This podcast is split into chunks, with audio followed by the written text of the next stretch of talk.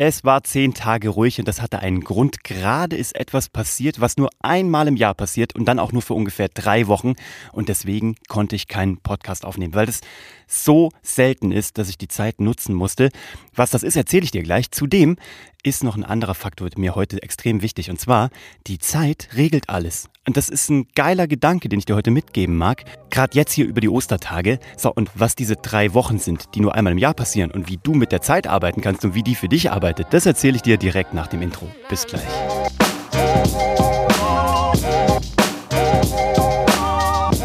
Hallo und herzlich willkommen bei Hashtag Happylist, der Podcast, der heute ein kleines Wunder zelebriert. Und ich meine damit nicht die Ostertage. Äh, ich bin Uwe von Grafenstein und ich freue mich, dass du wieder eingeschaltet hast. Ich habe jetzt schon von so vielen von euch irgendwie äh, besorgte Nachrichten bekommen, was denn los sei, warum ich keinen Podcast gerade gemacht habe. Ja, ich war zehn Tage gerade mal nicht on air. Aber ihr wisst ja, dass ihr mich immer bei meinem anderen Podcast, bei Geschichten, die verkaufen, auch hören könnt. Also wenn euch meine Stimme mal fehlen sollte, dann gerne dort. Ich mache einen Witz, ansonsten natürlich gerne hier. Ähm, also, was ist gerade passiert, was nur einmal im Jahr passiert, gefühlt, manchmal sogar nur alle zwei Jahre und was dann ungefähr drei Wochen dauert und was ich unbedingt ausnutzen musste. Und äh, ich will dich nicht länger auf die Folter spannen. Erstmal hoffe ich, dass du schöne Ostertage hast und dass es dir gut geht. Siehst du, jetzt habe ich dich wieder gerade noch ein bisschen länger auf die Folter gespannt. Also, dieses Wunder ist folgendes. Mein Söhnchen Oskar ist jetzt acht und er hat gerade die drei Wochen im Jahr, wo er kuscheln will. Und das kommt sonst nie vor. Normalerweise, wenn man mit ihm kuscheln will, entzieht er sich innerhalb weniger Sekunden oder er kommt morgens mal die Treppe runter, gestarkst schlaftrunken, legt sich für ungefähr zwölf Sekunden auf mich drauf, springt dann auf und der Tag geht los. Gerade wenn ich in Kuschellaune war. Und jetzt gerade sind diese drei Wochen, beziehungsweise ich hoffe, sie, sie sind noch lange. Hoffentlich sind sie noch viel länger. Ich habe mich auch jetzt nur kurz rausgesneakt, um den Podcast hier für dich aufzuzeichnen. Aber ich genieße das natürlich gerade. Wir legen uns zusammen in die Hängematte, wir schlafen da irgendwie eine Stunde über die Mittagszeit am Wochenende eingedeckt in, in Decken, in, in Kissen. Es ist einfach ein Traum. Und er kommt abends zum Kuscheln, er will abends neben mir an, einschlafen. Das ist so, ich weiß nicht, wenn du noch nicht Papa bist, dann kennst du das vielleicht noch nicht. Vielleicht kannst du es nachvollziehen. Wenn du schon Papa bist, dann weißt du wahrscheinlich genau, worüber ich rede. Oder wenn du Mama bist. Diese Zeit ist so wertvoll, dass ich mir jeden Abend denke, Bleibe ich jetzt noch ein bisschen liegen und genieße das Kuscheln von diesem gut riechenden kleinen Wesen? Oder gehe ich runter, mache einen Podcast und dann, Leute, entschuldigt bitte, dann entscheide ich mich meistens für Kuscheln. Also von daher, ich hoffe, ihr seht mir das nach. Und das bringt mich aber zu einem wunderschönen Gedanken. Nämlich, die Zeit regelt einfach alles. Das ist heute eine Episode an Menschen, die vielleicht schon Mama, Papa sind, die, die es werden wollen und die, auch die, die es nie werden wollen, werden was hier rausnehmen können. Eigentlich fällt mir gerade auf, ist es eine Episode für alle in dem Falle. Also ich hoffe, du kannst die jetzt hier entspannt über die Ostertage hören, kannst dich ein bisschen reinknien. Ist heute auch nur eine kurze Episode, weil folgendes. Die Zeit kümmert sich um alles. Dinge lassen sich meistens nicht selber regeln. Ich habe mal einen schlauen Spruch gehört, der heißt, ähm, akzeptiere, nein, Ändere, was du ändern kannst und akzeptiere, was du nicht ändern kannst. Gell? So geht er. Und ganz viele Sachen im Leben kann man nicht ändern. Da hat man vielleicht eine gute Intention. Man denkt, man will Aktionismus schaffen, man will Dinge aus der Welt schaffen. Gerade Männer tendieren ja dazu, Probleme aus der Welt zu schaffen, anzupacken, voranzustürmen. Und eigentlich hätte es das gar nicht gebraucht. Aber so sind wir halt, muss man auch akzeptieren. Bei äh, dem Thema Papa sein merke ich immer wieder, habe ich ja schon mal gesagt, dass mein bester Mentor mein Söhnchen ist. Manchmal muss man es einfach aussitzen, muss man warten. Vielleicht kennst du das im Beruflichen zum Beispiel, ist es so, geiles Beispiel übrigens, um nochmal einen Schlenker wegzumachen vom Papa sein. Manchmal ist es so, wenn du nicht auf E-Mails antwortest, haben die sich innerhalb von zwei, drei Tagen selber komplett erledigt. Ist dir das schon mal aufgefallen? Kennst du das?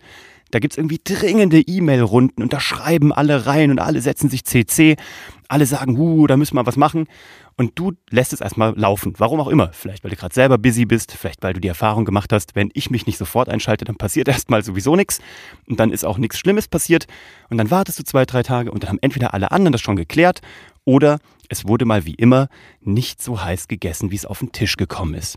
Und das ist ein schönes Beispiel dafür, dass Zeit manchmal nicht nur alle Wunden heilt, sondern manchmal auch einfach das Leben einfacher machen kann, wenn man es einfach mal geschehen lässt. Im, sage ich mal, privaten Kontext des Papaseins ist es ganz häufig folgendermaßen. Also Oskar will natürlich ganz am liebsten oder wollte am liebsten immer wieder bei uns im Bett schlafen. So, und äh, was machst du da? Da kannst du jetzt ewig lange rummachen und Erziehung und kannst dich orientieren an schlauen Büchern. Manche kommen dann sagen, das ist wie bei Hunden, die muss man erziehen Schräge Gedanken übrigens, die ich noch nie nachvollziehen konnte. Aber man hört ja die äh, lustigsten ähm, Erziehungskonzepte, wenn man selber dann mal Eltern ist oder wenn man es noch nicht ist. Am besten sind immer die von den Leuten, die noch keine Eltern sind, die aber trotzdem Erziehungsmethoden weitergeben wollen. Auch interessant. Ich habe bisher nur eine Erziehungsmethode. Heute ist irgendwie, ich, ich will nicht zu wirr wirken, aber die einzige Erziehungsmethode in meinem Leben, die mir bisher sehr gut gefallen hat und die immer funktioniert ist, führen durch Vormachen. Das ist auch eine geile Methode, um Menschen zu führen, ja? Und wirklich anzuleiten und anzuführen und nicht irgendwie zu knechten, sondern führen durch Vormachen. Wenn du es nicht machst, macht es auch kein anderer. Weder dein Kind, noch dein Hund, noch dein Mitarbeiter, ja? Weil Menschen tun nur das, was sozusagen Menschen, die sich für Vorgesetzte halten oder für Führungskräfte oder die vorgeben, solche zu sein, die müssen eben auch das beste Beispiel sein. Deswegen ist es so, ähm, so herausfordernd, Führungskraft zu sein, Eltern zu sein oder einen Hund zu erziehen, weil du musst halt äh, das selber machen. Die lassen dir nichts durchgehen. Wenn du es nicht machst, macht es auch kein anderer. So, zurück zu dem Thema. Wie kriegst du also Oscar nachts aus dem Bett raus? Also erstmal habe ich ja gesagt, so oft wollen wir ihn gar nicht aus dem Bett raus haben oder wollten wir ihn gar nicht, äh, jedenfalls als er noch kleiner war. Aber je mehr er dann, wir nannten ihn dann den Drunk Octopus, den betrunkenen Oktopus, der nachts mit gefühlten acht Armen und Beinen uns Fersen ins Gesicht tritt, ja, je häufiger das natürlich vorkommt und je häufiger du morgens gefühlt mit blauen Flecken aufwachst, weil dieser kleine äh, Rumwühler das Bett terror terrorisiert, überlegst du dir natürlich schon, wann schläft er eigentlich mal in seinem Bett, in seinem Zimmer. So, und dann haben wir uns Strategien überlegt, wir haben mal was ausprobiert, hat alles nicht so gut funktioniert. Und dann, von einem Tag auf den anderen, hat's die Zeit geregelt. Oscar hat abends entschieden, während er schon bei uns im Bett lag, ich gehe jetzt rüber, ich will mit meinen Kuscheltieren schlafen, gute Nacht. Ist abgedackelt, hat die Nacht drüben geschlafen und hat zwei Menschen bzw. Eltern im Bett zurückgelassen, die mit aufgeklappten Mündern und großen Augen dasaßen und die Welt nicht mehr verstanden haben. Ähnliches ist danach passiert. Oscar hat ganz viele Zeitungen von Ninjago und Batman und was auch immer. So, so Comics, ne? Und da sind immer so, da sind so, äh, wie heißt es, so Poster drin. Und ich habe mich noch so dran erinnert, dass ich als Junge so, ich habe das so gefeiert, diese Poster zu haben. Ich habe die überall aufgehängt, von den Ninja Turtles. Und je mehr Bösewichte drauf waren, desto besser. Und jetzt hat er da gefühlt irgendwie 200 Poster. Und die hat er alle immer fein säuberlich rausgetrennt, aber nie aufgehängt. Was mich wahnsinnig gemacht hat, weil ich gedacht habe, hängen die doch alle auf. Ich wollte ihn immer motivieren. Hat gesagt, komm, komm, wir machen das gemeinsam. Und hatte einfach keinen Bock drauf. Jetzt haben wir vorgestern sein Zimmer umgeräumt ja, und haben es sozusagen von einem Kinder- in ein Jugendzimmer umgeräumt. So, so sagt er das jetzt. Also er ist jetzt jugendlich, sagt er, mit seinen acht Jahren, alles klar. Und wir gehen raus, wir haben alles umgeräumt. Er sagt, er möchte sein Zimmer genießen. Wir gehen raus. Er sagt, kommt mal alle rein nach einer Stunde, wir kommen wieder zurück und das ganze Zimmer ist mit seinen Postern plakatiert, die er selber an gefühlt jede weiße Stelle des Zimmers mit Tesafilm drangeklebt hat. Also du kannst fast keine Wand mehr sehen, weil alles voller Poster ist, so wie es bei mir früher war. Aber wie crazy ist das? Wenn die so weit sind, machen sie alles von alleine. Ist das nicht ein geiler Gedanke?